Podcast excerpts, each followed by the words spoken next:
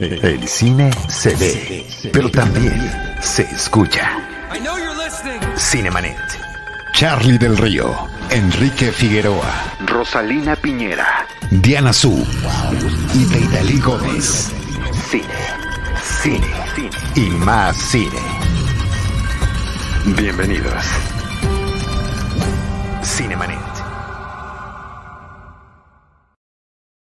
Yo soy Charlie del Río y les digo gracias, gracias a todos ustedes por estarnos acompañando en un episodio más de Cinemanet, otro de nuestros episodios especiales. Agradezco la producción de Jaime Rosales y por supuesto un saludo a todo el equipo Cinemanet, de Idalí Gómez, Diana Su, Enrique Figueroa Naya, Rosalina Piñera. Eh, reciban un caluroso saludo y también todo nuestro agradecimiento por ser parte de este equipo. Hoy me encuentro solo para platicar, ni más ni menos que con Antonio Camarillo, otro de nuestros queridos recurrentes desde hace 16 años, querido Antonio. Desde hace ya 16 años, eh, me da mucho gusto. Chale, de verdad me da mucho gusto. Este, yo te, yo te he visto, yo he visto a Cinemanet mutar, vamos a usar una palabra apropiada para la noche, mutar, transformarse, irse adaptando y tú has tenido siempre el tesón para seguir ahí detrás. Me encanta. Y el apoyo, y el apoyo invaluable de, de, los, del equipo Cinemanet, sin eso no se puede. En esos últimos años, este, además de los, de los conductores, Jaime Rosales en esta producción que nos hace, eh, ¿qué seríamos de James? ¿Qué seríamos sin James, la verdad? Es correcto. Muy bien, me da mucho gusto y muchas, me da, y me da mucho gusto que me vuelvas a invitar. Mira, todo con un tema como este. Es un tema de los recurrentes contigo, de tu género, de tus películas favoritas, el cine de lo truculento, desde hace muchos años, cine desde hace varios varios lustros, así le llamas, pero hoy integrándote en esto que hemos eh, denominado recordando alguna película que nos haya marcado en infancia o juventud, tú elegiste Poltergeist, la película de Top Hooper de 1982 bajo la producción ejecutiva de Steven Spielberg y con el guion del propio Spielberg, con una historia que él mismo eh, concibió. Eh, por decirlo de alguna manera, eh, de estas primeras ocasiones en las que él se lanzaba ya como productor ejecutivo eh, y como franquicia, diría yo, de alguna manera.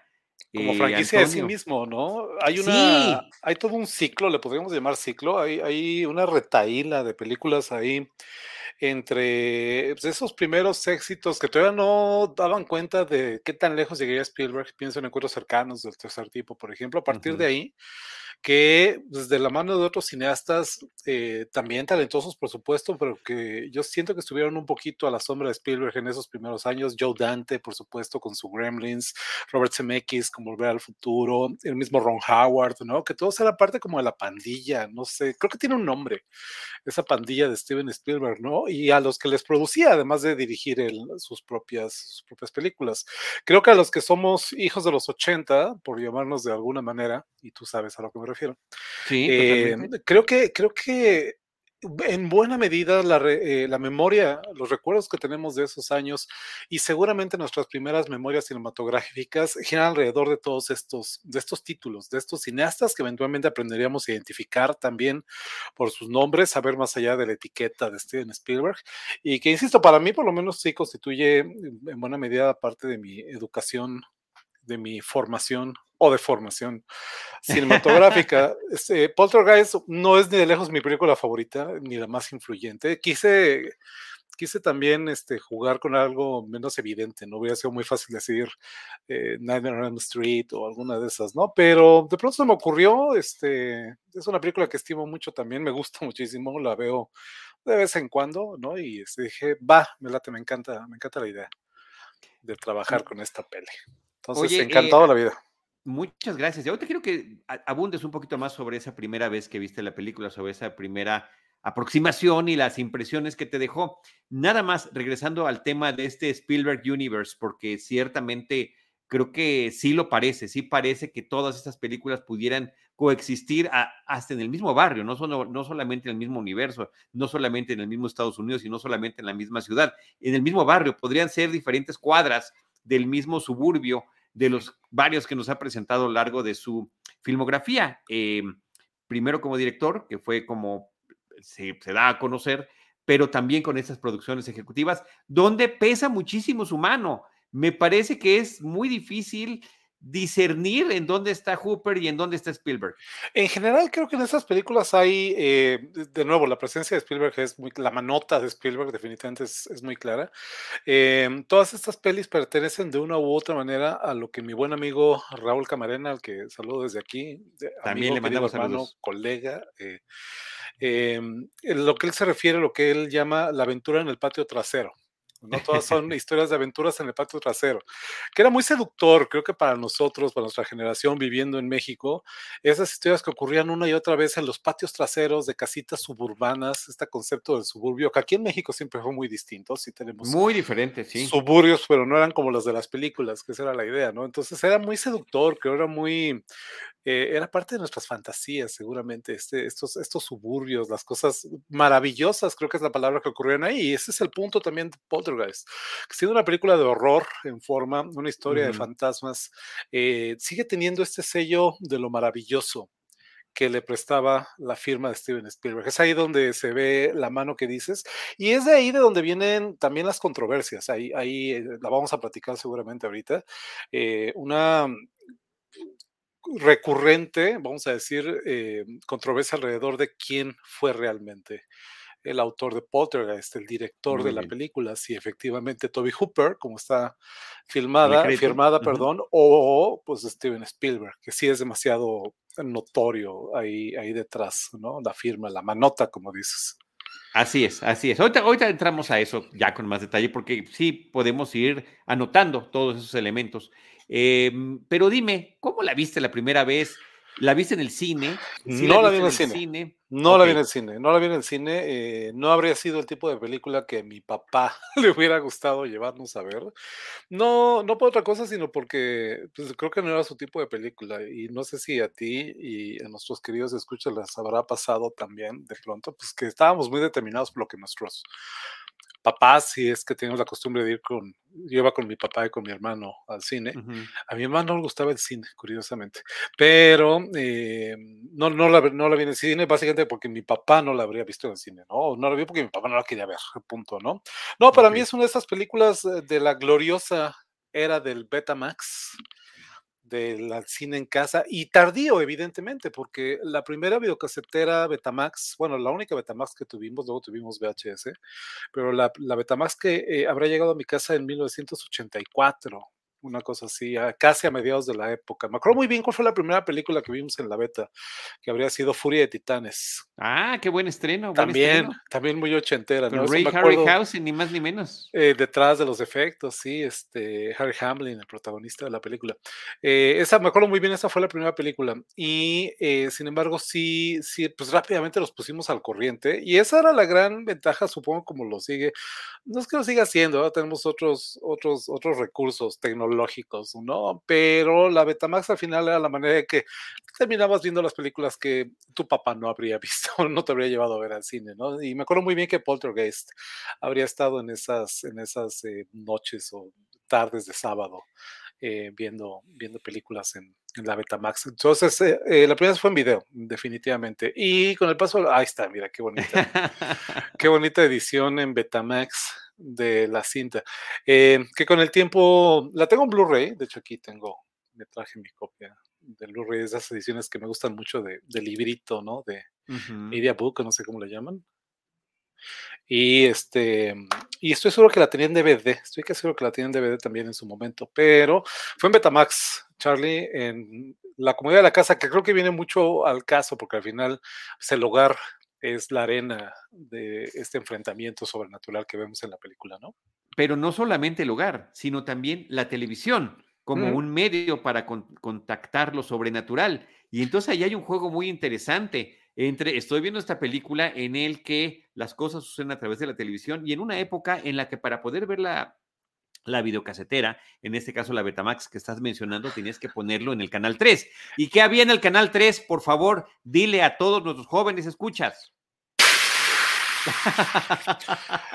Estática, el ruido, nieve. El ruido de la estática. La estática. la estática coprotagonista de la película y indiscutible protagonista del póster. Qué chistoso, fíjate que lo, eh, estaba pensando en esto ayer.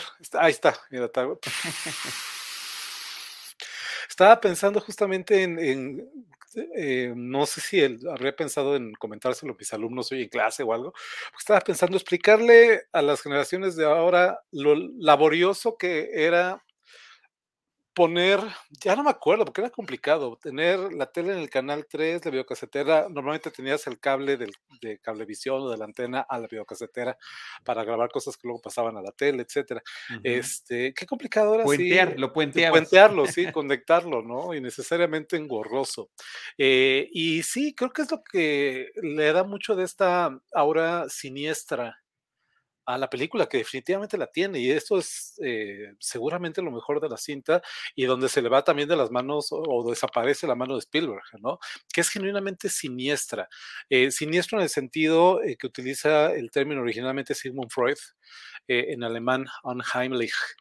el on sería negación, Heimlich referente a lo, a lo hogareño, a lo familiar, ¿no? Aquellas cosas que debiendo ser familiares, de pronto como que las desconoces, ¿no? Y entonces tenemos este escenario de la casa donde el suburbio, la casa familiar, la televisión, que pues todo el mundo tiene una televisión, y las fuerzas extrañas, oscuras, siniestras, de nuevo, que pueden estar ocultas detrás de eso, ¿no? Más de una vez, estoy seguro que te pasó a ti, más de una vez me quedé dormido viendo la televisión para de pronto despertar a las 3 de la mañana, cuando ya se había ido la señal del canal.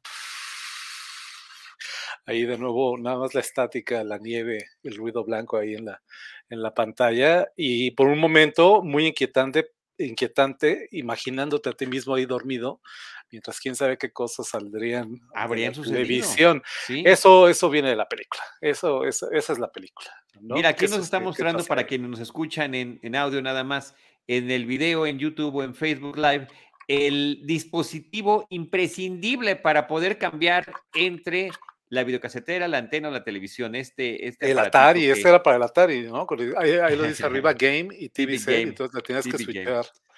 Para este cuando, tipo de aparatitos. Cuando las teles no tenían entrada 1, entrada 2, hay que platicar eh, muy brevemente de la premisa, ¿no? Eh, es una película de una casa embrujada, pero es la actualización de la casa embrujada. Normalmente una casa embrujada tiene un elemento muy importante y básico, que es la antigüedad. Y aquí se brinca en esa parte para traerlo a el entonces presente eh, de finales de los 70 y principios de los 80 en los Estados Unidos. Eh, es, creo que hay una innovación ahí, justamente en términos de cómo se aborda la clásica historia de la casa embrujada. Estas historias que tradicionalmente vienen de la literatura gótica, ¿no? Las casas embrujadas son descendientes de aquellos caserones de la literatura gótica, eh, llenos de secretos ocultos, inconfesables, en cuyos sótanos se encuentran las claves de no sé qué, estos sótanos también oscuros y húmedos, llenos de cadenas. Toda esta imaginería del gótico gótico que viene desde el siglo XVIII y que eventualmente se manifiesta en las historias de fantasmas. Tengo por ahí un texto, si luego lo quieren buscar, eh, para Cine Premier, está en la página de Cine Premier, que escribí a propósito de Doctor Sleep, la secuela de, eh, la secuela de Shining, El Resplandor de Stanley Kubrick, donde elaboro mucho sobre las, las, las casas embrujadas. Y creo que la innovación aquí justamente es que al final es no se queda en la casa embrujada, va mucho más allá. Lo estaba pensando ayer, ayer para preparar la sesión, no vi, eh, para preparar el programa, no vi Poltergeist, vi Poltergeist 2, la segunda, que es malísima, pero eh, estaba justamente pensando en eso, que en realidad no responde a los lugares comunes de las historias de casas embrujadas. Un elemento muy importante de las historias de casas embrujadas es que eh, hay una transgresión, una y otra vez, un crimen que está aquí de alguna manera, pero no es de la propia familia. ¿no? Eh, muchas veces, y esto lo nota Steven Spielberg en su ensayo Danza, eh, Steven Spielberg, eh, Stephen King, en su, en su ensayo Danza Macabra, que pues muchas veces las transgresiones, esta casa me salió mucho más barata de lo que debe haberme salido, ¿no? Salió demasiado barata por alguna razón. Y ese pecado, podríamos decir, de codés, por llamarle de alguna manera, vamos a ahorrarnos unos pesos, es lo que terminan pagando una y otra vez esas familias. Las historias de casas embrujadas además dan cuenta, insisto, de los secretos inconfesables de la familia, de las neurosis que yacen detrás de la apariencia de una familia feliz y todas las tensiones y todos esos, insisto, secretos no confesados. Eso sí no está en eh, Poltergeist y creo que eso es mucho, pues sí, la mano de Spielberg, una historia familiar que todos sabemos que el cine de, Spielberg gira en torno a lo familiar. En la película, la familia Freeling, que es el apellido de la familia, eh, se encuentra viviendo en esta nueva casa eh, el padre es este que interpreta a Craig T. Nelson, que lo estamos viendo aquí ahorita en la pantalla. Eh, para más señas y para más datos, hace la voz de Mr. Incredible en las películas de Pixar. de Bob Parr, ni más es fantástico, fantástico. lo estoy viendo en la cabeza. El señor increíble es fantástico. Es fantástico. Eh, están viviendo en esta casa. Él es un agente de bienes raíces, él vende casas y esta casa es pertenece a un fraccionamiento que se acaba de construir por que está vendiendo la compañía con la que él trabaja, de casas muy bonitas en algún lugar de California, ¿no? Cuando empiezan a ocurrir cosas extrañas, cuando de pronto se mueven los objetos solitos del lugar. Es muy padre la manera en que la película va revelando poco a poco todas estas ocurrencias sobrenaturales. La familia al principio pues le parece simpático, ¿no? Hasta se ríe de pronto la mamá cuando descubre que las cosas en la, cocina se, se deslizan solitas, ¿no? Sienta a la niña con un casco de fútbol americano y se va la niña, ¿no? Pues eh, no tiene nada divertido. Eventualmente resulta, ¿lo decimos o no lo decimos? No sé qué tan rápido. Sí, sí, sí, no, bueno, es una película, de, 1982, yo creo que a estas alturas del campeonato. Eh, por cierto, por cierto, quienes estén interesados en verla o volverla a ver, actualmente está disponible en la plataforma de HBO eh, Max. Ahí está disponible. Es correcto. Bueno, pues eh, todo es risas y diversión. como decimos, todos son risas y diversión, hasta que pues, descubren que efectivamente hay alguna presencia en la casa y esa presencia se manifiesta, que se manifestaba a través de la televisión. Ahí regresamos a lo que estábamos platicando ahorita, esa escena que me parece fantástica, en la que están viendo la televisión ya tarde, están los papás en la cama, este, la nena se quedó dormida con ellos, no sé qué, y de pronto termina el himno, están tocando el himno norteamericano, las barras y las estrellas en la televisión, se ven ahí las imágenes de la bandera y no sé qué. De pronto termina el programa, otra vez tenemos este ruido y es cuando de pronto sale de la pantalla esta como mano, ¿te acuerdas? Pero es como un rayo que pega en la parte de atrás. Un haz de, luz en forma de mano y después se va transformando, ¿no? Sí, primero es este como haz que sale y pues, de hecho queda marcado en la pared detrás de la, de la cabecera de la cama, una, una mancha ahí como que corría una energía, ¿no? Y ahí se, y, se empieza entonces a, manifestar la, la, frecuencia, las cosas se complican cuando eh, una noche una noche tormentosa que es fascinante toda esa secuencia. Una noche tormentosa eh, al hijo de la familia, la familia está compuesta por el padre, por la madre interpretada por Javeth Williams, muy guapa. Eh, Un super crush de, de, de, mi infancia juventud. ¿eh? Te perfectamente. Muy, Antes de que American Pie diera a conocer ciertos términos, este, yo era fan de, de Williams. Muy, muy, muy atractiva, muy buena actriz. Em, y sus tres hijos, la hija mayor, eh, pues ya, ya una jovencita, ¿no? El hijo mediano, eh, bastante, ayer es lo que lo estaba viendo en la segunda película, dije, eh, el niño de Chavito era feo pero chistoso, unos años después de nada más era feo, pobre. y la pequeña, la pequeña, ahí está Javed Williams, y la pequeña, la pequeña Caroline, esta rubiecita simpática, ¿no? Este, podría haber sido otra Drew Barrymore, tal vez. Sí, en camino. Al rato, ¿eh? rato vamos para allá, eso. a la triste historia. Cinco años se supone que tiene el personaje de Caroline. De Caroline. Y que es la que esa noche tormentosa, que el hermano el mediano está atemorizado porque también qué ganas de sufrir, tiene este muñeco horroroso de un payaso ahí sentado en su cama, este, está lloviendo afuera, eh, pegan los rayos, los, eh, se ven los relámpagos y se ilumina el payaso, es extraño. Eh, en alguna escena anterior había tratado de taparlo para no verlo, lo había tapado, esta vez lo intenta, le avienta una chamarra y no le, no, no le atina, ¿no? Y se queda ahí el payaso sentado, ahí está en la pantalla frente a la cama ¿no? De pronto, no sé qué se voltea a hacer y cuando se levanta otra vez ya no está, ¿no? Y entonces empieza a buscarlo, se asoma debajo de la cama, detrás de él sale el mono horrendo este. Es una secuencia muy tensa, este, pero todo es una distracción, todo es una distracción para robarse a Caroline. ¿no? Y entonces aparece. cuando la roban es cuando el árbol que también. Es cuando el árbol, es correcto. Tiene enfrente al payaso Y al lado, en la ventana, este árbol con formas increíblemente siniestras, un árbol como seco, pero que cada una de las ramas parecieran manos y, parecen rostros, efectivamente. Parecen caras, sí, tienes toda la razón. son como bultos que tiene el árbol y parecen rostros. Tienes, tienes toda la razón. Este, bueno, pues esa noche que el árbol literalmente se les mete por la ventana, se mete en las ramas, se lleva al niño, se lo está tragando, tiene que salir el papá y toda la familia a rescatarlo. Pues eso es una distracción para pues robarse a Caroline, que entonces desaparece, desaparece, solamente pueden escucharla, escuchan su voz a través de la televisión, ¿no? Y es entonces que deciden, pues hay que llamar a un experto. ¿A quién llamarán? A los Ghostbusters. Es que pues esta película es, en serio, precursora de muchas cosas que vimos en otras, en otras cintas en la misma década. posteriormente. Eh, justamente este equipo de eh, eh, investigadores paranormales. Sí, son cazafantasmas, propiamente. Podrían ser los mismos de la otra película, que tardaría unos cuantos añitos más en salir. a eso se dedican, traen equipo similar, son los fenómenos paranormales que ellos quieren investigar.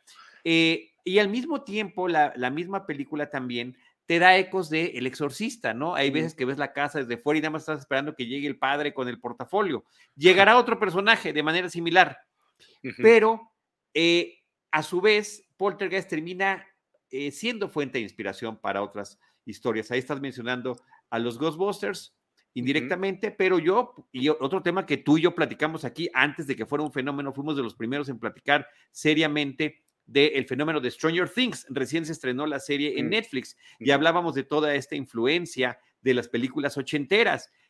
Eh, la trama de, la primera temporada de Stranger Things es básicamente la de Poltergeist. como uno de los personajes, uno de los hijos, en este caso la niña, eh, o en, eh, Stranger Things el, el, hijo menor, se va, es de alguna manera secuestrado, cae en otra suerte de dimensión. Eh, allá es el Upside Down en, Stranger Things y aquí esta zona misteriosa de la casa. La escena donde se la lleva, por cierto, donde el closet se abre, sale una luz impactante de allí que empieza a absorber todo lo que está alrededor y ella agarradita con sus manitas y sus piecitos que se ven con su mameluco flotando hasta que no aguanta más y como aspiradora se, la chupa. por, cierto que, por cierto que la estaba yo viendo y no podía dejar de, tener estas referencias al propio cine de Spielberg. ¿Te acuerdas que hay una escena donde el niño se sube al árbol antes de que pase todo esto de día y ve que se acerca la tormenta y es el mismo tipo de efecto especial que se utiliza para las famosas nubes de encuentros cercanos del tercer tipo. Eh, este tema de la puerta que se abre y la gran luz, pues también es el secuestro de Barry en encuentros cercanos del tercer tipo. El haz de luz que viene a la televisión creo que podrían ser los efectos similares a los de Raiders of the Lost Ark en la escena mm. final y así subsecuentemente. Los efectos, los efectos visuales son de la Industrial Light and Magic, de hecho, y bueno, pues serían los mismos responsables de los efectos de todas las películas que, mencionas. Estos, estos efectos eh, de tanque de agua que le llaman, que lo que hacen es inyectar tinturas en tanques de agua y los remolinos y demás lo filman en cámara lenta y se ven como, como nubes, eh, que los vemos en Ghostbusters, que los vemos en, todas esas películas. Eh, se ve también la firma ahí de, de, la compañía de su cuate George Lucas, ¿no? Como están también presentes los niños Star Wars. Porque al igual que Niti el extraterrestre, al igual que en otras películas de esos años y de esa factoría de Spielberg, este, la presencia de muñequitos de la Guerra de las Galaxias los tienen ahí muy inocentemente puestos en el, ¿no? En el, los pósters y los cubrecamas, ese tipo de cosas, también pues súper, súper ochentero. Ahora, oye, oye perdón, perdón, nada más, nada más te digo algo. Yo era de esas películas que decías, no me identifico con el barrio, no me identifico con esos suburbios, por supuesto que no. Yo vivía en un complejo habitacional enorme, nada que ver.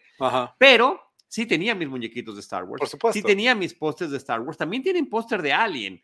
Estos, es correcto. estos niños en su habitación. Entonces, yo sé, esas cosas yo las tengo. O sea, ese sí es, es una realidad compartida. Había una conexión allí. Es correcto. Ahora, tú hablabas, tú hablabas ahorita de la influencia que tiene la película eh, a posteriori, ¿no? En las películas subsecuentes de la década. También es heredera de muchas, de muchas cosas, ¿no? Y eh, la anécdota no deja de ser parecida a la de un capítulo de la dimensión desconocida de la serie original de Twilight Zone, que tú debes de recordar, que se llama Little Girl, Lost. A Little Girl Lost. Little Girl Lost. la niñita perdida. Que, es una adaptación. Que es escrita por Richard Madison eh, a Richard Madison, que lo recordamos de Soy Leyenda y todo, es uno de Titanes, uno de los nombres eh, imposibles de no mencionar de la literatura de horror y de ciencia ficción también, y que contaba él que le había inspirado un acontecimiento real, algo que le había pasado a él, a su familia, una noche en que su hija inquieta durante el sueño se había caído de la cama, se había rodado debajo de la misma, había quedado pegada cerca de la pared y que cuando escucharon los gritos de la niña, él y su esposa y la fueron a buscar, la esposa por más que se asomaba debajo de la cama no la veía, pero escuchaban la voz, ¿no? Escuchaban la voz pidiendo ayuda. Y esa es una, esa es una, ¿eh? es una imagen muy poderosa, sí, aterradora, que estaría en ese, en ese, cuento y posterior eh, guion para Twilight Zone de Madison, y que sí, definitivamente está de alguna manera en la película. Ahora, mencionamos hace rato eh, la historia de Spielberg. En realidad, el concepto de la película sería de Toby Hooper. Toby Hooper y Spielberg tenían tiempo queriendo trabajar juntos cuando hicieron la película. Eh, Hooper, autor de, The Texas Chainsaw Massacre, la masacre de Texas, Masacre en cadena, que es el título con el que sale en México, que me parece mucho más divertido, ¿no? Y había realizado, y esta fue la otra razón por la que me decidí por esta película para el programa, había realizado poco antes The Funhouse, una historia también truculenta de un grupo de jóvenes que se van a meter y deciden pasar la noche, esconderse cuando cierran y pasar la noche en una feria de pueblo, que pues, ellos no lo saben, pero hay un monstruo en la feria, ¿no? Es el hijo de uno de los cirqueros, no me acuerdo. Y este, ya tiene mucho, ya tiene mucho de este tono siniestro que está desde el principio de la carrera de Hooper, por supuesto, pero también tiene eh, esta combinación con efectos visuales, eh, este rollo de los estrobos y las luces cegadoras, todo eso ya está en The Funhouse, que es una película de un par de años antes de, esta. Y ya habían, ya querían trabajar juntos Hooper y Spielberg. Hooper, que para mí es responsable de algunas películas más aterradoras que ha dado el cine de terror y al mismo tiempo es un cineasta muy irregular, que dio bandazos y que, eh, pues creo que nunca, yo creo que nunca estuvo a la altura de la promesa de sus primeras películas, particularmente Texas Chainsaw Massacre, ¿no?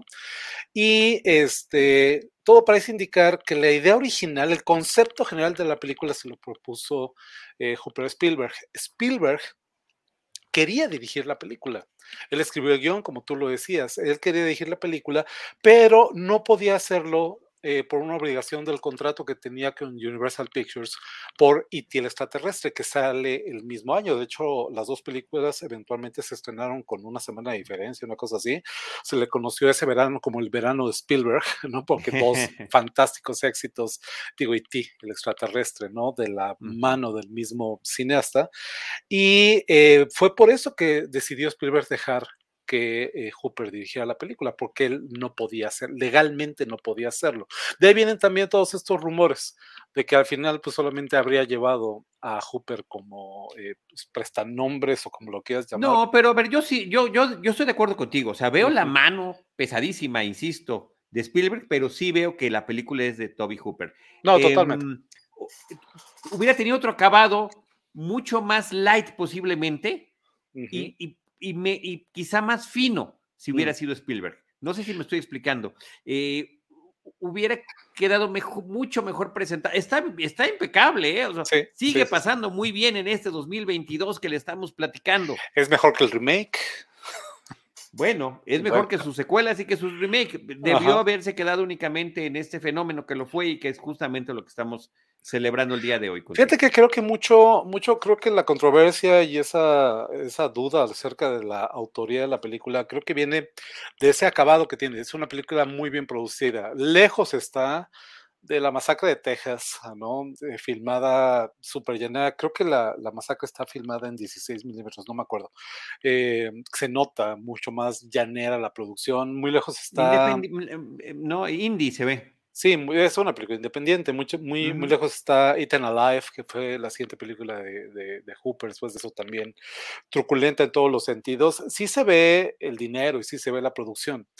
Y yo creo que uno se puede, digo, las huellas de Hooper son clarísimas avanzando la película. Eh, todas esas imágenes tan gore, recordarás esa primera noche que pasan los investigadores paranormales en la casa, este, pues ya buscando este, a la nena, etcétera, que uno de ellos ya desesperado, cansado, asustado, se va, al baño, se está lavando. Primero va, la, primero va a la cocina. Primero va a la cocina, la famosa escena del bistec, ¿no? Sí, todo, todo eso. Eh, eh, perdón, nada más pausa, porque la vas a platicar.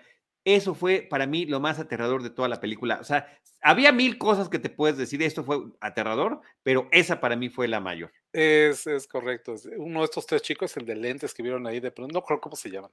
De pronto este, se levanta, va a la cocina, este, abre el refrigerador, saca un bistec ahí enorme, un, un buen cacho de carne, lo pone en la, en el counter ahí en la, en la mesa para preparar, está, está, buscando qué tomar, no sé, y de pronto, cuando ya lo está comiendo, de pronto lo ve y está lleno de maggots, ¿no? De, de larvas ahí, uh -huh. gusanos y larvas hirviendo literalmente, asqueado, va al baño, este, se lava la boca, no sé qué, y viene ese momento muy siniestro también, en el que de pronto se ve en el espejo, la luz cambia, se ve cadavérico, se ve muy inquietante también la imagen.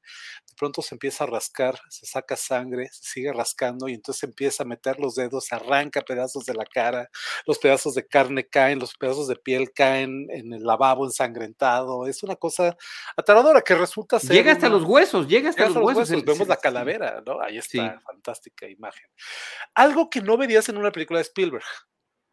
Esto es muy Hooper, ¿estás de acuerdo? Esto es, esta es una totalmente. imagen muy de Toby Hooper, del autor de La Masacre de Texas, del autor de ese tipo de películas, mucho, mucho menos condescendientes y mucho más arriesgadas. Ahora, antes de que quite nuestro querido productor aquí la imagen, esas manos que están viendo, las manos que arrancan la piel y que desesperadamente tratan de hacer algo, son las manos de Steven Spielberg.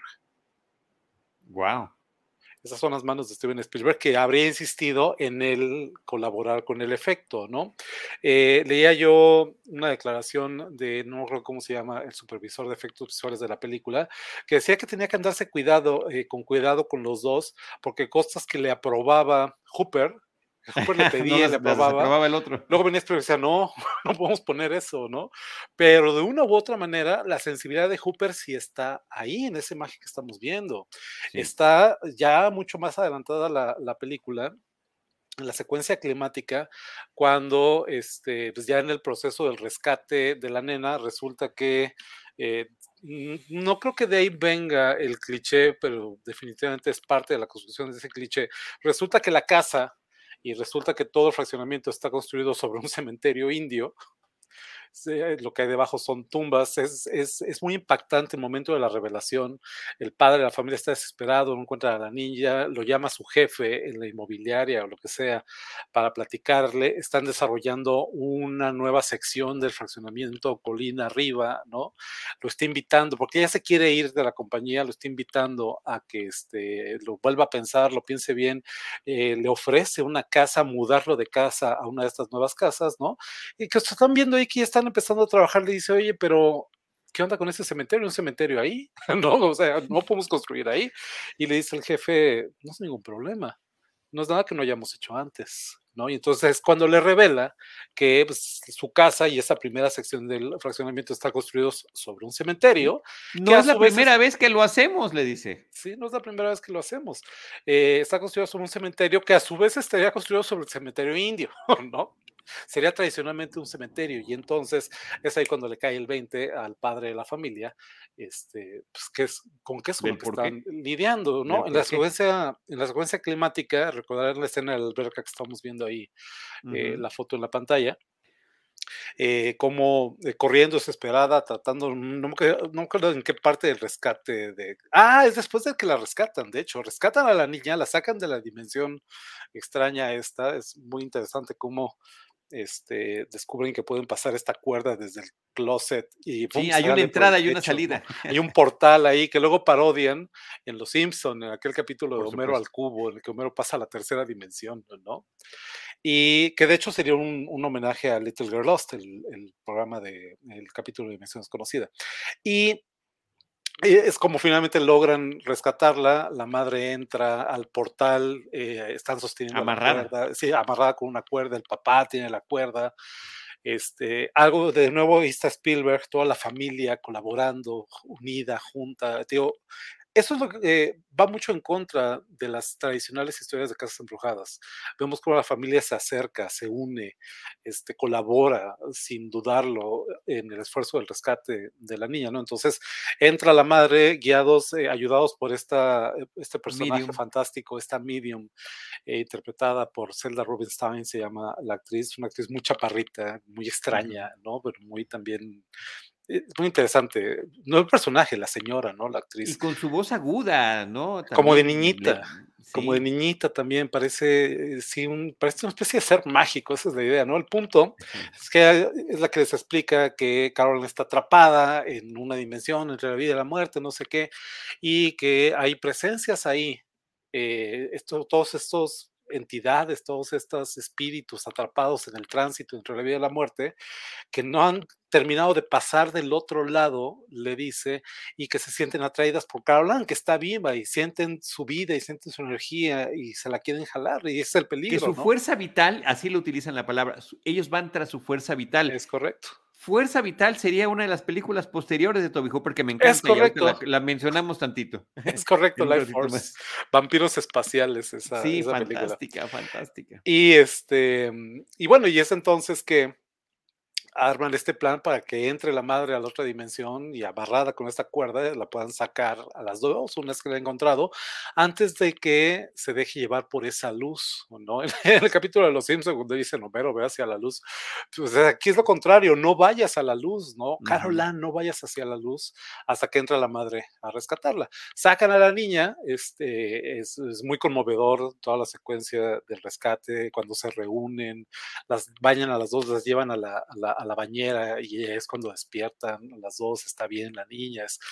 y pues obviamente deciden cambiarse de casa es cuando el papá va a avisar que pues, ya se van, ¿no?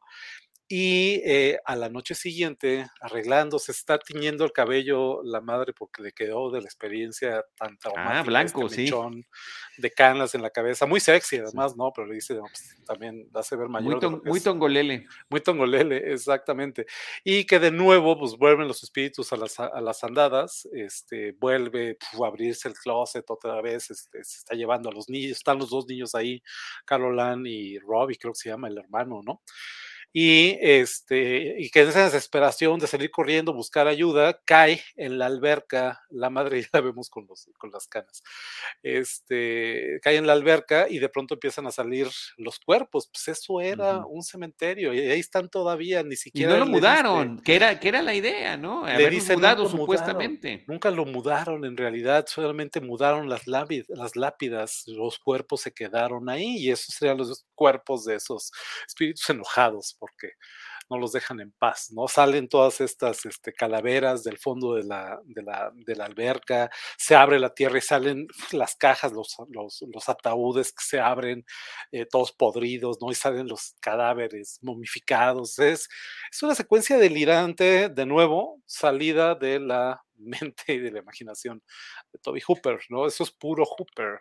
Entonces, eh, yo lo que sí veo ahí es una combinación de las dos sensibilidades, muy lograda, que pensaría que mucho de lo más luminoso y de los eh, recursos visuales, de los efectos de la película, sería la aportación, insisto, de Spielberg, si no los viéramos ya en The Funhouse.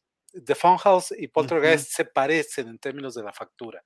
Sí hay puntos de comparación ahí, donde vemos que pues, más bien sería eh, de lo que Hooper era capaz, con un buen presupuesto y bien apoyado también detrás de alguna manera. ¿No? Sí. Eh, y, también el, el, colmillazo, muy joven Spielberg todavía, pero el gran colmillo que tenía, la gran sensibilidad para saber qué atraía al público. Yo creo que también uno de los grandes logros de Poltergeist era que cualquier persona podría ver esta película de terror, no, no necesariamente los más clavados en el género.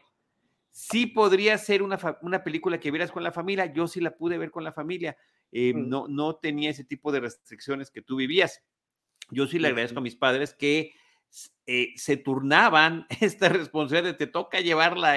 Mi papá era el que nos llevaba las películas de ciencia ficción y mi mamá las de horror. ella me llevó a ver esta película, ella me, nos llevó a ver Alien, el octavo pasajero, y se peleaba con los eh, señores de la, él no puede entrar, ¿cómo no va a entrar? Es mi hijo, oiga, pero es que no puede, y recuerdo los jaloneos mm. de mi mamá ahí jalándome hacia el cine y, e imponiéndose como buena señora mexicana. Fíjate que, digo, vamos, ya te lo he platicado antes, yo le debo mi cinefilia a mi padre, él me enseñó a ver el cine, ¿no? A amar el cine. Y este, sin embargo, pues no nos gustaban las películas de horror, ¿no? Yo lo terminé llevando a él, yo lo terminé llevando a él a un visionado, una proyección de Texas Chainsaw Massacre en eh, la UNAM, en el, en el Che Guevara, en el Che Guevara, cuando todavía se podía usar, ¿no? Ahí había un cineclub y en algún momento de mediados de los 90, yo creo, la segunda mitad de los 90, agarré una proyección ahí de eh, Texas Chainsaw Massacre y llevé a mi papá, que no le hizo demasiada gracia, pero bueno, este, ¿no? Ahí también vi Razorhead eh, proyectada en pantalla grande, me acuerdo muy bien. Pero bueno, el punto es que este. Yo vi heavy metal en ese cine. Mira. Y Pink Floyd The Wall.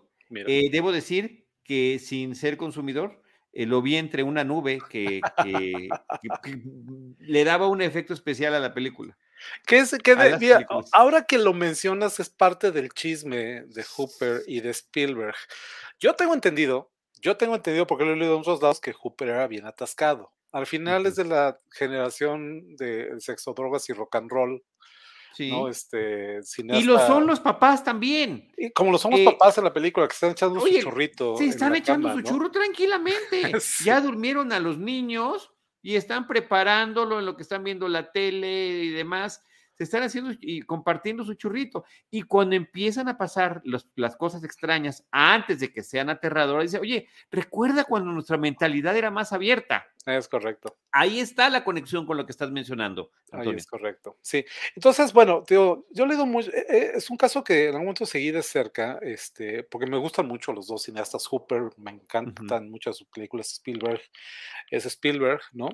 Y este, y siempre me pareció triste que hubiera esa duda acerca de, oye, ¿por qué este, eh, dudar del trabajo de Hooper, ¿no? Porque la película sea mucho más pulida, ¿no? Como dices, mucho más acabada que otras películas de Hooper pues, no significa que no lo haya hecho él, pues, ¿no? Eh, al final hay voces a favor y en contra.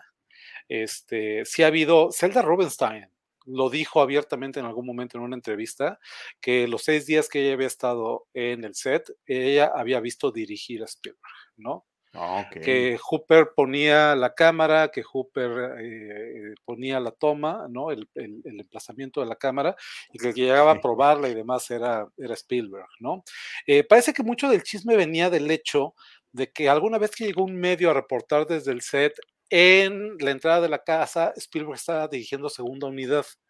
Estaba dirigiendo esta onda del carrito de control remoto y no sé qué, ¿no? Mientras Cooper dirigía otra escena más importante con los actores y demás en otro lado, y que ahí vendría esa primera impresión. La revista Rumor eh, publicó posteriormente en algún aniversario un reportaje sobre la película y preguntándole, reunión de los actores, preguntaron a los actores, bueno, qué había de verdad o de cierto o no en todo este chisme. Todos los actores coincidieron unánimemente en que la película la había dirigido Hooper. Mick Garris, Mick Garris, que es mejor conocido, que ha venido a México varias veces, invitado por Mórbido, que es un tipazo, un tipo, un tipo súper alivianado, eh, que es seguramente el experto en adaptaciones de Stephen King, porque como ha dirigido películas basadas en eh, trabajos de King, Garris, de hecho, El Resplandor, la miniserie de televisión es dirigida por Mick Garris, ¿no? Él dice que él trabajaba como publicista del estudio en aquellos años y que él puede dar fe de estando en el set que la película fue dirigida por Hooper, ¿no? Al punto en que después del estreno de la película y con todos estos rumores corriendo, Spielberg se sintió obligado a publicar un desplegado en Variety o en algún medio especializado del cine, diciendo eh, que es afortunado que los medios hayan malentendido esta muy particular, muy peculiar, pero muy rica colaboración, ¿Colaboración? tú y yo, ¿no? Y eso lo comenta Garris, dice, imagínense ustedes como directores, teniendo todos los días en el set, porque fue todos los días al set Spielberg, a uno de los directores y productores más poderosos de Hollywood. ¿no? O sea, también era un lugar muy ingrato, ¿estás de acuerdo? Fue una labor muy ingrata para Hooper. Y esto, decía, lo menciona este, eh, ¿cómo se llama? Zelda Robenstein. Eh, además, Hooper, que pues era más bien que de pronto no estaba en el set, vamos a decir, no estaba, estaría de cuerpo, pero no entero en la filmación, ¿no? Este, aludiendo que estarían drogas durante la filmación de la película. Eso yo no lo sé. Eso yo no lo sé, pero lo que sí dice Spielberg es que pues Hooper era un tipo muy relajado, ¿no? Muy de dejar que las cosas pasaran y que en algunos momentos donde era necesario tomar decisiones y estar presente, pues a él se le salía, ¿no? No lo sé, insisto, complicado. Yo lo que creo es que no hay razones para dudar de que Hooper, que estuvo desde el principio de la producción, desde el desarrollo, que pasó semanas editando la película, pues no sea efectivamente el director. Sí, pero, pero mira, curiosamente, en las imágenes que nos ha compartido Jaime Rosales a lo largo de este episodio, al principio nos puso una toma donde, eh, eh, una fotografía donde Spielberg está dando indicaciones a los actores. La ver otra vez, eh, estaba yo hablando. No la, fue del principio. Y hace unos momentos nos puso cuando estaban en la cerca junto al cementerio y también está diciéndoles algunas cosas a los actores, estirando la mano. Em, en esa escena, por cierto, ese Mr. Tig, que es el jefe del, del, padre de la familia. Es eh, el actor. Me recuerda al personaje del alcalde de Tiburón. Son mm. estos señores que con tal de que siga el negocio, de que en, el caso de Tiburones, pues mantener las playas abiertas, porque el turismo es lo que mantiene este pueblito, pues se arriesga a que eh, los, los bañistas sean las víctimas del tiburón. Y en el caso de, de, esta película, como decías, pues esta cuestión sin reparo de hacer una película em, eh, de hacer un. Ahí está, mira, ahí, está. el que levanta la mano y el que está apuntando. El, que está así. Y hay otra que nos pusiste, Jaime, al inicio del programa, eh, donde están adentro de la casa, donde también está dando alguna indicación. Entonces, bueno, pues por supuesto que todo esto se lleva a estos, eh, pues, equívocos, pero, pero también, insisto yo, el crédito de historia de está con Spielberg. Y el crédito de guionista, Spielberg compartido y la dirección de Toby Hooper. Entonces, en eh, principio, era la invitación de Spielberg eh, a Hooper a trabajar. Eh, la película esa, mira, mira, mira esa fotografía, Antonio. Sí. Ahí está Clue Gulager, mira. Este, el, jefe. pues la película nace inicialmente, es derivada de alguna manera de un proyecto, una película que le estaban pidiendo a Spielberg eh, dirigir una secuela de Encuentros Cercanos. Él no quería dirigir una secuela de Encuentros Cercanos, pero estaba medio dándoles por su lado porque no quería que le pasara lo que le había pasado con Tiburón que él no quería hacer una secuela de Tiburón y Universal de todas maneras había hecho una secuela de Tiburón, tres de hecho, ¿no? Malísimas todas entonces, bueno, inferiores al original. Entonces, este, él empezó a desarrollar la idea, la película se, se iba a llamar Night Skies, basada en un acontecimiento de un secuestro extraterrestre, una familia que es visitada por aliens y no sé qué, ¿no? Que eventualmente, después de irle moviendo y demás, cuando se la propuso a Hooper, Hooper dijo, no, mejor hagamos una película de fantasmas, ¿no? Y entonces, eh, desde el inicio del proceso, desde la concepción misma de la película hasta la entrega del corte final, la pelea con la MPAA para eh, bajar, porque le habían dado una clasificación R restricted a la película para bajar la PG, lo que decías hace rato, una película para la familia, etcétera, pues Cooper estuvo en todo el proceso. Entonces, insisto, ingrato, ingrato lugar. Yo estoy seguro que estos mismos chismes los podrían haber contado de Gremlins, los podrían haber contado de eh, Back to the Future, ¿no? De todas esas películas donde Spielberg, como apasionado de su chamba y amante del cine y amante de estar atrás de una cámara, se habría estado también presente todo el tiempo en la filmación, este, consultando, apoyando, ayudando a tomar decisiones y demás, ¿no? Pero, déjame, déjame, déjame darte mi, mi perspectiva. Posiblemente haya empezado así y poco a poco empezaba a ceder terreno a la gente que estaba colaborando con él. Em, creo que Gremlin se nota mucho más libre. La recordamos recientemente con Alonso aquí en nuestro programa, recordando Gremlins con Alonso Valencia, estuvo muy bueno el programa. Y verla nuevamente dices, ah, caray, esta película está bastante más fuerte de lo que yo recordaba y menos familiar, y en ese sentido menos Spielbergiana. Eh, y, las películas posteriores, pues va, como que iban, seguían estando en ese universo de Spielberg, pero ya un poco más liberadas de esta mano más pesada y que posiblemente en sus primeras producciones ejecutivas pues estaba allí al pie del cañón. A tal grado, a mí me tocó hace unos años visitar por parte de Cine Premier la filmación de la serie de ciencia ficción Falling Skies, a propósito de lo mm. que estabas diciendo ahorita, que es de una invasión extraterrestre, una serie protagonizada por Noah Weil. Ajá. El productor ejecutivo era Steven Spielberg y Steven Spielberg no había pisado nunca el set de ahí, nos lo dijeron los actores. Ocasionalmente se comunicaba con ellos en videoconferencia. Y eso les daba a ellos mucha emoción. tener esa comunicación que en aquel entonces no era tan común como lo que estamos haciendo tú y yo ahorita. Eh, pero no, ya ni se paraba ahí. Eh, él tenía y sigue teniendo numerosos proyectos que, están bajo su producción ejecutiva y que los, los maneja a distancia. Pues mira, es un poco lo que, lo que se dice de Return of the Jedi, ¿no? Richard Marquand, un director que tenía una trayectoria que hizo más películas que el resto del Jedi, pero pues que todo el mundo decía que el director de la película era Lucas, ¿no? Que ahí estaba presente todo el tiempo tomando decisiones, este, corrigiéndole el trabajo al otro en la postproducción, o sea, pues debe ser muy difícil eh, trabajar. Esa es la gran, siempre lo digo, la gran tragedia de George Lucas. Lucas empieza a hacer cine, eh, tiene este propósito, esta ambición de convertirse en un cineasta independiente porque no toleraba la idea de tener a un productor mirando sobre su hombro eh, todo lo que hace, este, cuestionando sus decisiones y demás, ¿no? Quería ser libre, y pues termina convirtiéndose justamente en eso. Él, se, él se, convirtió en el emperador. Se convierte en aquello que juró destruir. Sí, sí, bueno, recuerdo, porque a mí no me tocó, pero los testimonios de los colegas de, la cobertura fílmica que fueron a los screeners de La amenaza fantasma. Ok.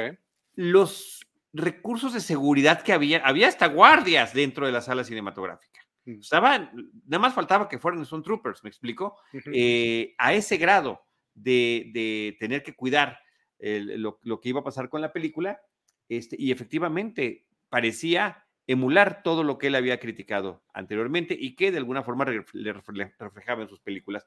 Oye, pero aún así, a mí me parece que este esfuerzo de colaboración entre ambos funciona y funcionó increíblemente bien.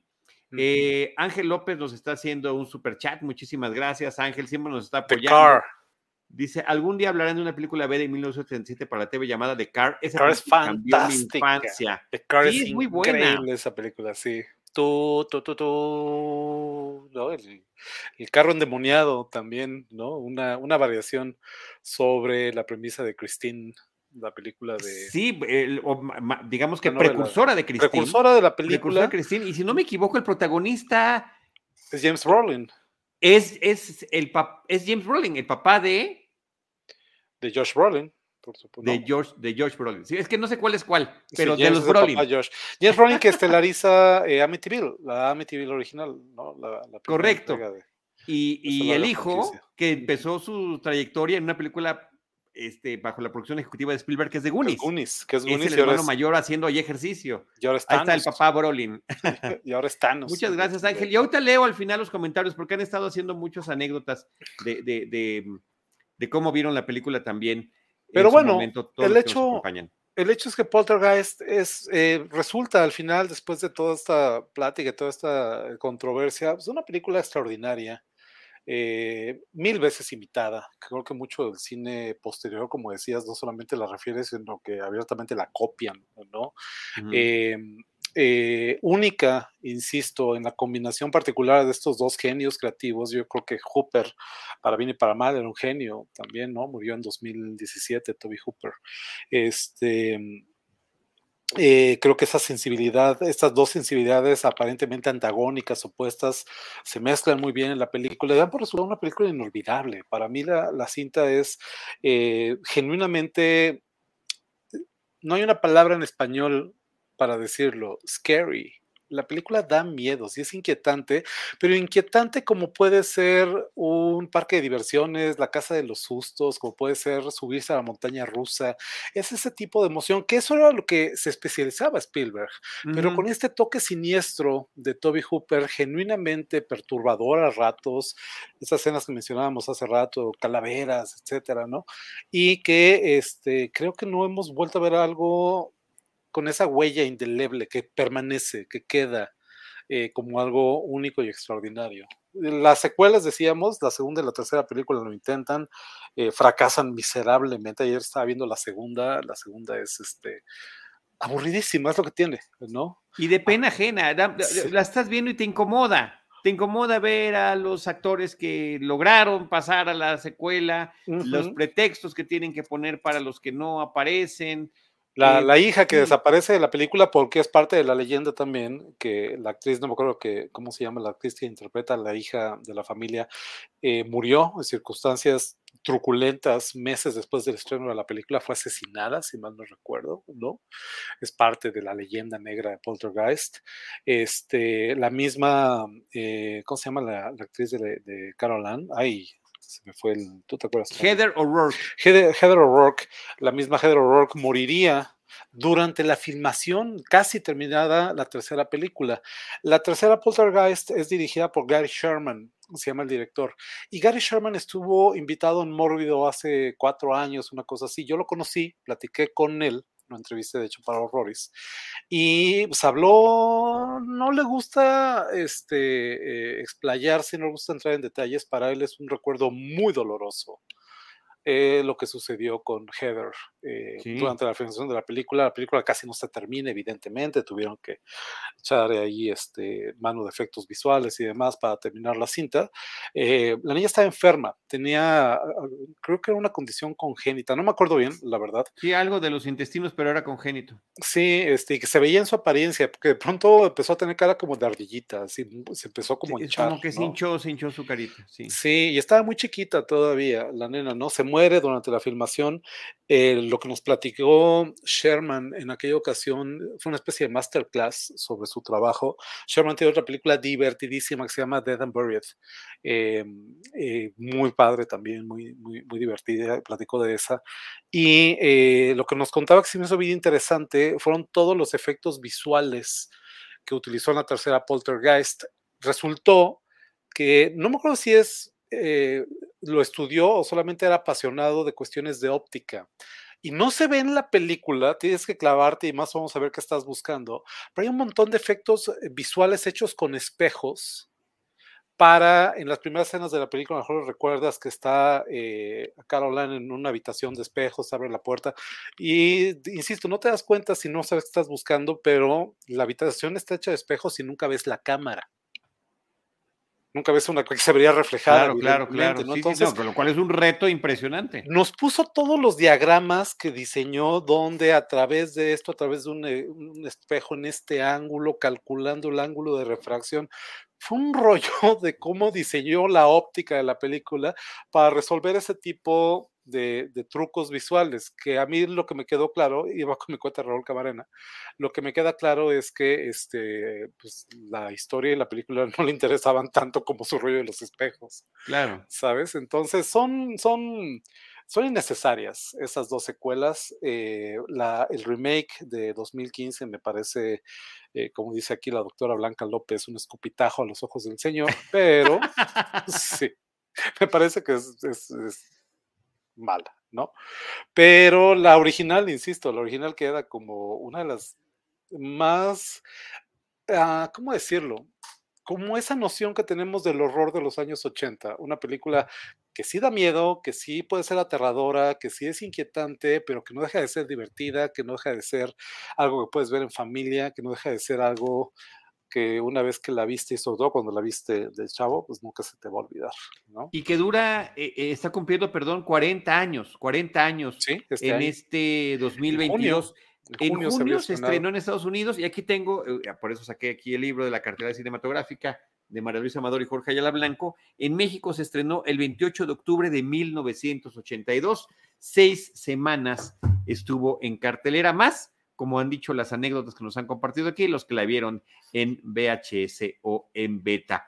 Eh, déjame leer y saludar. Ángel López, ya lo habíamos mencionado. Muchísimas gracias, Ángel. Pepecas Picapapas también está con nosotros. Néstor Montes, eh, que por ahí me hizo un comentario ahí muy simpático, dice que respirar al lado de alguien que se da un toquín es consumir. de agorra. Además, también menciona aquí haber visto Cannibal Holocaust, uff, en, en, el, en, el, cine de pueblo, eso haber sido algo de verse. Sí, Esa también la vi en video. Pepecas la vio en VHS y después en el Canal 5. Ángel López dice que Poltergeist es una de las muchas películas que fueron muy populares gracias al home video. Yo lo viví. Esa película siempre la ponían en las fiestas de Halloween junto con las de Viernes 13. Eh, Néstor dice que sí, la vio en el cine, que tenía 11 años de edad.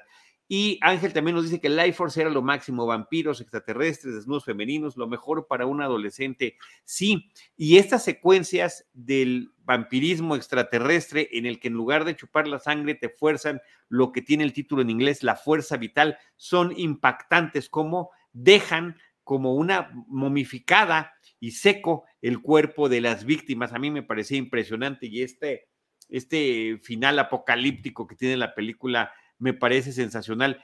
Eh, como dijiste hace ratito, e, es este... Eh, ¿Qué dije? Diablos, diablos. ¿Cómo describir estas secuencias que son ya delirantes, completamente delirantes? sin duda delirante. Toda, toda Life Force es delirante. La verdad que sí vale mucho la pena. Y sí, mencionaban dónde se puede ver. Este, nos, nos comentaba Ángel que en Amazon Prime Video está a la renta, también en Apple TV Plus está a la renta. Y fíjate que Life Force de Toby Hooper. Y fíjate que no sé, igual ahorita lo puedo checar, si hay una, hay una eh, label, una firma editora de películas en Blu-ray, películas de culto, películas clásicas, que se llama Shout Factory, probablemente la, conoces. Y Shout Factory, eh, no, es, eh, sí, Shout Factory. Y la sublabel especializada en películas de horror de Shout es Scream Factory. Ok. durante los últimos 15 años, una cosa así, se han dedicado a editar eh, todas estas películas eh, clásicas de horror, películas que, y de género en general, válgase, que los, este, a los estudios poseedores de los derechos, en este caso la película es de MGM, que es un desmadre el de los derechos de MGM, de las películas de MGM, ¿no? Que tiene años en Han cambiado tantas veces de manos. Sí, sí, sí. Y que, este, no sé si la primera la tienen ellos, pero la dos y tres sí la tienen editadas eh, eh, Screen Factory eh, y Shot Factory, y acaban de lanzar un servicio de streaming que es gratuito, que no necesitas pagar nada para verlo. La única onda es que tiene este, comerciales las películas. Lo único que no sé es si está disponible en México, porque luego están geolocalizados, ¿no? Ustedes saben que basta ese tipo de cosas como VPNs y demás. Dicen, dicen, dicen, que basta un VPN, yo lo he leído por ahí, la verdad que no. pero no, lo recomendaría, pero este, habría que checar si el servicio de streaming de Screen Factory la, tiene, o por lo menos tiene las secuelas, tal vez, no lo sé. Así es.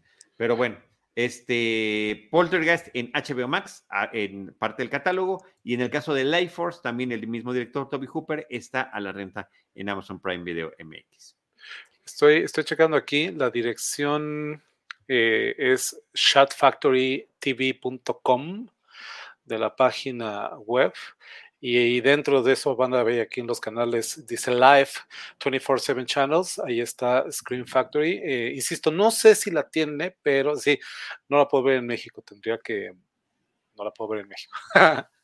Pero, nos, puso, ya este, algunas imágenes también de Shout TV, este, Jaime Rosales. sí, pero bueno, este, de que la película se puede ver, se puede ver y este, siempre vale la pena, insisto, a mí me gustan mucho estas ediciones de librito, Media Book, creo que les llaman, que trae una introducción aquí, fotos.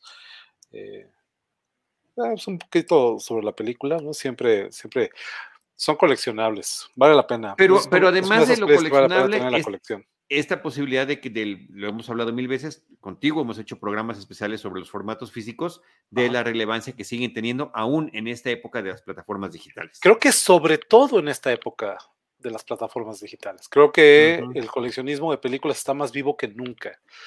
Y ahí como duele la cartera cuando mes a mes tienes que decidir qué compras, qué no compras, este, cuando muchas son ediciones muy limitadas, ¿no? Que de pronto cuando se agota el tiraje, que ya no se reeditan, pues luego buscarlas en eBay y demás, es, sale un ojo de la cara hacerte las películas, ¿no? Entonces, eh, creo que nunca había sido tan demandante, pero tan divertido ser coleccionista de las películas.